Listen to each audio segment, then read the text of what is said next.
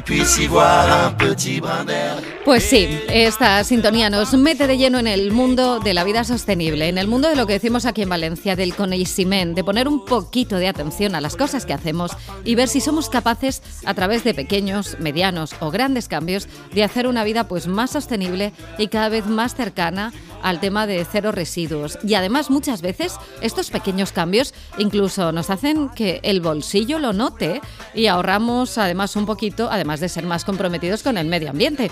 Para eso tenemos con nosotros una semana más a Logian de Vida y Pimienta. Hola Logian, buenos días. Hola, buenos días Raquel. Oye, que me parece que esta semana vamos a hablar de algo que yo creo que una vez más nos activará un poquito esa eh, no sé, esa valvulita que a veces tenemos eh, dormida que aúna el sentido común, como yo estaba diciendo, con el ahorro. Y entonces rápidamente decimos, a ver, ¿esto es así? Porque ¿de qué vamos a hablar? Hoy vamos a hablar de seis formas de ahorrar agua sin grandes cambios en nuestra vida. ¿Has visto? Qué maravilla. O sea, seis formas en las que vamos a conseguir ahorrar agua y, como decimos, además de ayudar al medio ambiente, ayudamos al bolsillo, ¿no? Que también está muy bien. Exactamente, es lo que queremos. Al final es un ganar-ganar para todos. Muy bien, pues, eh, pues vamos para allá cuando quieras. A ver, eh, como siempre, a mí me gusta siempre empezar con un poco describir la situación. Entonces, y para darnos un poco cuenta de, de qué, es, qué es lo que hacemos todos los días.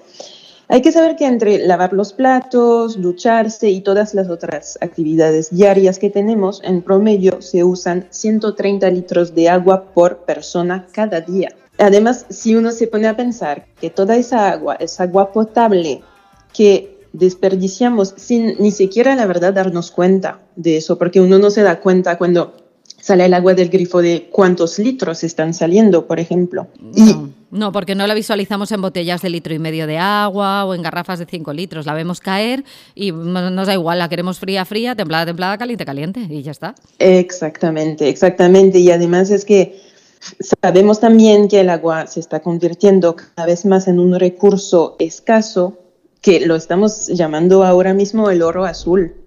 Entonces, sí que es verdad que si cada uno de nosotros puede evitar algo de desperdicio y que además, como lo decimos, permite ahorrar un poquito de dinero al final del mes, bueno, ¿por qué no? ¿Por qué no es eh, intentar? Claro, muy bien.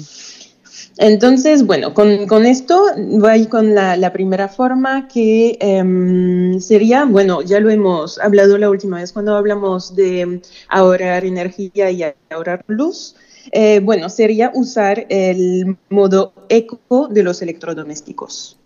Siempre hay que prestar atención a eso, tienes toda la razón. Es que es eso. Y sí es verdad que eh, yo también me pregunto, ¿cómo puede ser que un programa tres veces más largo sea más, sea más económico?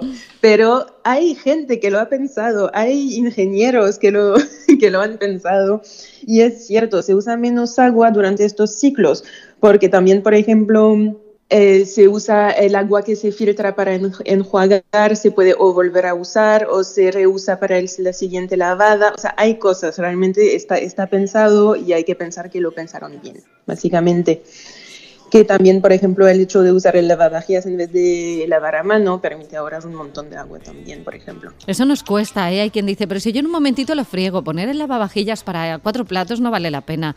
Pues en contra de lo que pensamos, ¿eh? lo que tú dices, es muchísimas veces mejor poner un lavavajillas, a lo mejor, oye, esperarse a tenerlo lleno, evidentemente, que lavar esos cuatro platos que en un momentito no sabes la cantidad de litros de agua que has gastado. Exactamente, exactamente. Sí, es cierto que, como lo dices, como lo, comentas, eh, usar lavavajillas es más económico si lo usamos lleno. Eh, hay personas que lo ponen en marcha todos los días con tres platos. Eso no, claramente mejor hacerlo a mano. Punto número uno. Punto número dos es reducir el agua que se usa en el inodoro. Eso puede parecer raro o no, dependiendo. a ver, la cisterna de un inodoro, el, no sé cómo se dice, la cisterna. Sí, está bien, sí, sí, sí, la cadena, la cisterna, sí. Exactamente. Generalmente contiene entre 6 a 12 litros de agua. Primero yo no me imaginaba que era tanta agua. Entonces, sí, representa, o sea, si pensamos eh, que vamos, una persona va en promedio, digamos, cinco veces al día al baño, cada vez que se tira la cadena, representa un tercio de nuestro consumo de agua potable. Entonces es, es, enorme al final. Entonces para reducir eso, sin tener que hacer grandes esfuerzos eh, y tirar la cadena cada vez que vamos, porque si no ya también escuché esas posibilidades que a mí no me terminan de convencer, pero esta sí, puede ser simplemente pones un ladrillo o una botella de agua de un litro en la cisterna, directamente llena, o sea, una botella llena y cerrada. Y entonces este volumen, que es un litro, eh, es un litro menos que se rellena la cisterna. Entonces, cada vez que vas a, tirar la cadena es un litro menos. ¿Qué dices? A ver, mm, bueno, es solo un litro. ¿Es una diferencia? Sí, porque si volvemos a cinco veces al día una familia de cuatro personas, son 20 litros por día, son 600 litros por mes. Fíjate, y al año, pues eso, pues eh, una barbaridad. Claro, es que es mucho. Hmm. Es que es enorme y es algo tan sencillo como abrir la cisterna, abrir la cadena, poner un ladrillo y cerrar. Y ya está, nada más. Son 30 segundos. Pues lo anotamos también. Ese es un clásico, pero es verdad, muchas veces lo dejamos de lado porque como muchas eh, cisternas hoy en día ya tienen esa opción más económica que te dan la grande o la pequeña en función de lo que hayas hecho, sea más grande o más pequeño, eh, pues a veces si lo que has hecho es algo por rapidito, ¿no? Pues eh, no vale la pena complicarse, le das a media carga y ya está.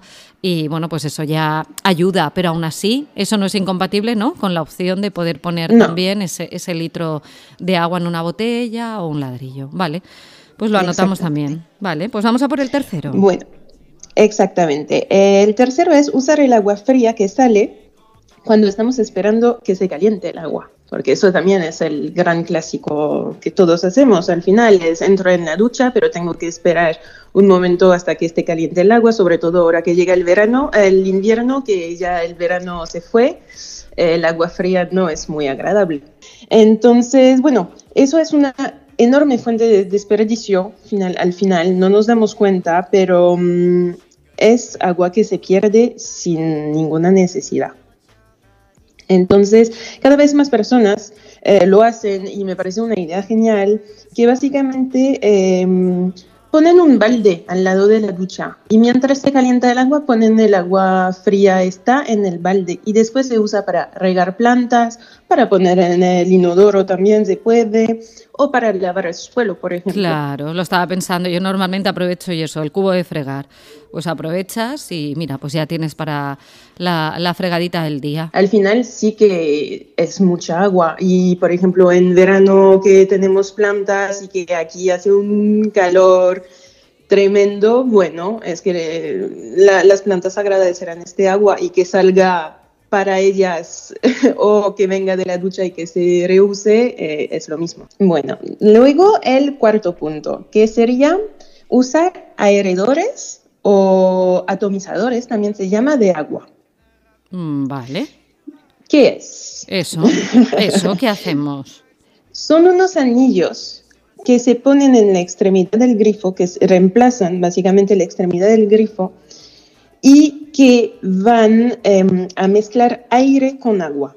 Entonces existen para grifos, existen también para duchas, ahí sí hay que cambiar toda la cabeza de la ducha y básicamente lo que hace es que le pone eh, aire en, el caudal y lo permite, permite reducir el consumo de agua entre 40 y 60% y la verdad que así que no te das cuenta de la diferencia. Ah, vale, de alguna manera es como un, difusor, ¿vale? Que claro, claro, que lo que hace es que no se pierda tanto, vale, muy bien, sí, sí, vale. Exactamente. Vale. Entonces, eso, eso también es enorme, 40-60% es mucho. De, de, de, ahorro, es, es enorme y para un resultado muy similar, porque no es que te va a lavar menos bien el pelo, no, es lo mismo, simplemente que el, eh, el agua, en vez de salir 100% agua, sale con aire, sale, sale un poquito más como espumosa. ¿Y el quinto cuál sería? El quinto, vamos a lo tradicional, lo que me recuerda mi, mi infancia, es cortar el agua mientras nos lavamos los dientes o ah, nos enjabonamos. Muy bien. Difícil pronunciar esta palabra. No, no, te ha salido muy bien, te ha salido muy bien, de verdad. Ha salido perfecto, enjabonar. Lo has dicho, lo ha dicho perfecto, enjabonarnos. Sí, perfecto. Entonces, sí, esa la verdad es que mucho no, no hay que explicar, creo que está, está claro y es verdad que es de los clásicos y yo hasta ahora puedo escuchar a mis padres diciéndome de niña apaga el agua cuando te cepillas los dientes. Total, sí, sí, pero un mogollón de detalles, ¿eh? incluso cuando te lavas las manos y te las estás enjabonando y tienes ahí el grifo abierto, ahora que nos las lavamos con agua y con jabón tanto otra vez, o lo que sea, si es que no, no cuesta nada, o sea, cierras un poco el, grifo, que ya no es como antes, que eran los grifos estos tan complicados, que había que dar a la rueda, no sé qué, no sé más, y ahora no cuesta nada. Normalmente es levantar, bajar, y si es un momentito y no, no cuesta nada. Es eso, es eso, es que son, son realmente son muy pequeños gestos que sí que tienen, tienen, tienen muy buenos resultados al final. Vale, pues nos quedaría el último. El último que es, a ver, eso es lo más complicado, es cierto, pero es algo que tenemos que tener en mente. Es básicamente, son, es detectar fugas, goteras y arreglarlas. que puede parecer muy lógico, lo sabemos, pero ¿cuántos somos a no ocuparnos de estas cosas cuando son mínimas, cuando vemos que no gotea mucho? Eh, por ejemplo, el grifo de la cocina, que eso es un típico. Entonces sí, pero a ver, hay que pensar algo. Por ejemplo, un inodoro que libera agua, porque los inodoros también son una fuente bastante grande de esas fugas de agua, eh, que sigue liberando agua durante todo el día, aunque sea mínimo. Un inodoro que hace eso desperdicia hasta 600 litros de agua por día. Ostras, sí, eso es una burrada. Es que no nos damos cuenta, es, es eso. También, a ver, un grifo que gotea, son, pueden llegar como a 120 litros por agua si son gotas. Ni te hablo de si se queda un filete pequeño de agua. Entonces, es eso, como siempre, nosotros vemos la gota, pero es que hay que ver el bosque y no el árbol. Muy bien. Sí, no, y habrá quien nos habrá escuchado o estará escuchándonos y estará diciendo, hombre, no, pero lo del cepillo de dientes, eso ya lo hacemos desde hace mucho tiempo.